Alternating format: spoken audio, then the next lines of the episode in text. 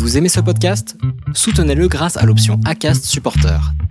C'est vous qui choisissez combien vous donnez et à quelle fréquence. Cliquez simplement sur le lien dans la description du podcast pour le soutenir dès à présent. Bah oui Bah oui Bah oui Mes petites théories. Mes petites théories de l'été.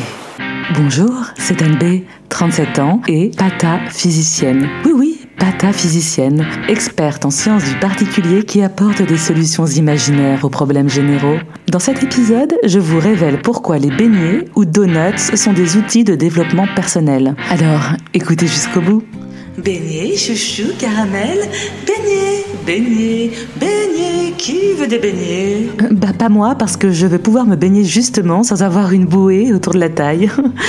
Ce mot beignet, je l'ai recherché bien évidemment, et il désigne depuis le XIIIe siècle une boule de pâte frite dans du beurre. Et l'enflement de la pâte a donné naissance au mot plus figuré de la baigne. Ce n'est que plus tard qu'on a eu l'idée d'y faire un trou pour uniformiser la cuisson. Bon, je sais, c'est l'été, il fait chaud, mais vraiment aucune métaphore sexuelle. Ici, ce podcast, je vous le rappelle, est tout public. Vous aussi? Non mais ça suffit, c'est pas vrai ça. Eh bien là, c'est moi qui me suis prise une baigne quand j'ai découvert qu'il existait déjà une véritable théorie du beignet. Bah oui Le beignet, ce n'est pas que cette chose grasse et ronde qui continue de donner mauvaise conscience, même après trois allers-retours dans la mer jusqu'à la dernière bouée de sécurité. Oui, c'est aussi une philosophie de vie. Alors là, je vous entends d'ici. Mais quoi Ce podcast raconte vraiment n'importe quoi? Bah si c'est comme ça, bah, bah j'allumerai les chansons. Restez, j'en arrive aux faits. L'autre jour, en quête d'inspiration, j'ai rouvert le livre de David Lynch, Mon histoire vraie, qui parle de l'acte de créer, et je suis tombée sur un passage où il parle d'un proverbe américain qui dit avoir l'œil sur le beignet et pas sur le trou du beignet, qui veut dire en substance qu'il faut rester concentré sur ce qui existe et sur les choses que l'on peut contrôler, car en dehors du beignet, dans le vide, rien ne peut être contrôlé. Il faut plonger en soi et faire de son mieux. Et lire cela m'a beaucoup motivé à un moment où, pour mille raisons, tout aussi bonnes les unes que les autres, j'aurais pu décider de ne pas continuer ce podcast, d'arrêter d'écrire et de baisser les bras.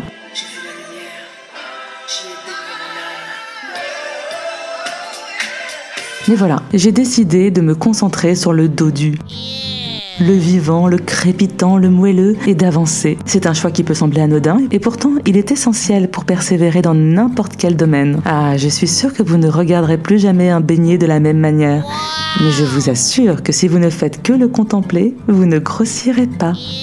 Tout est dans la capacité de concentration sur l'essentiel. Celle-ci permet de continuer à créer, peu importe les éléments extérieurs.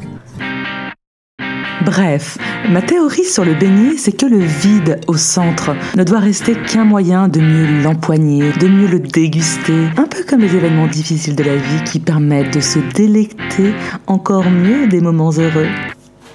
Ne loupez pas le prochain épisode. Vous allez découvrir mon incroyable théorie sur la valise. Et vous n'allez pas être déçus. Abonnez-vous dès maintenant sur votre plateforme d'écoute Apple Podcast, Spotify, Deezer et mettez un commentaire. À bientôt. En théorie. Bah oui Bah oui Bah oui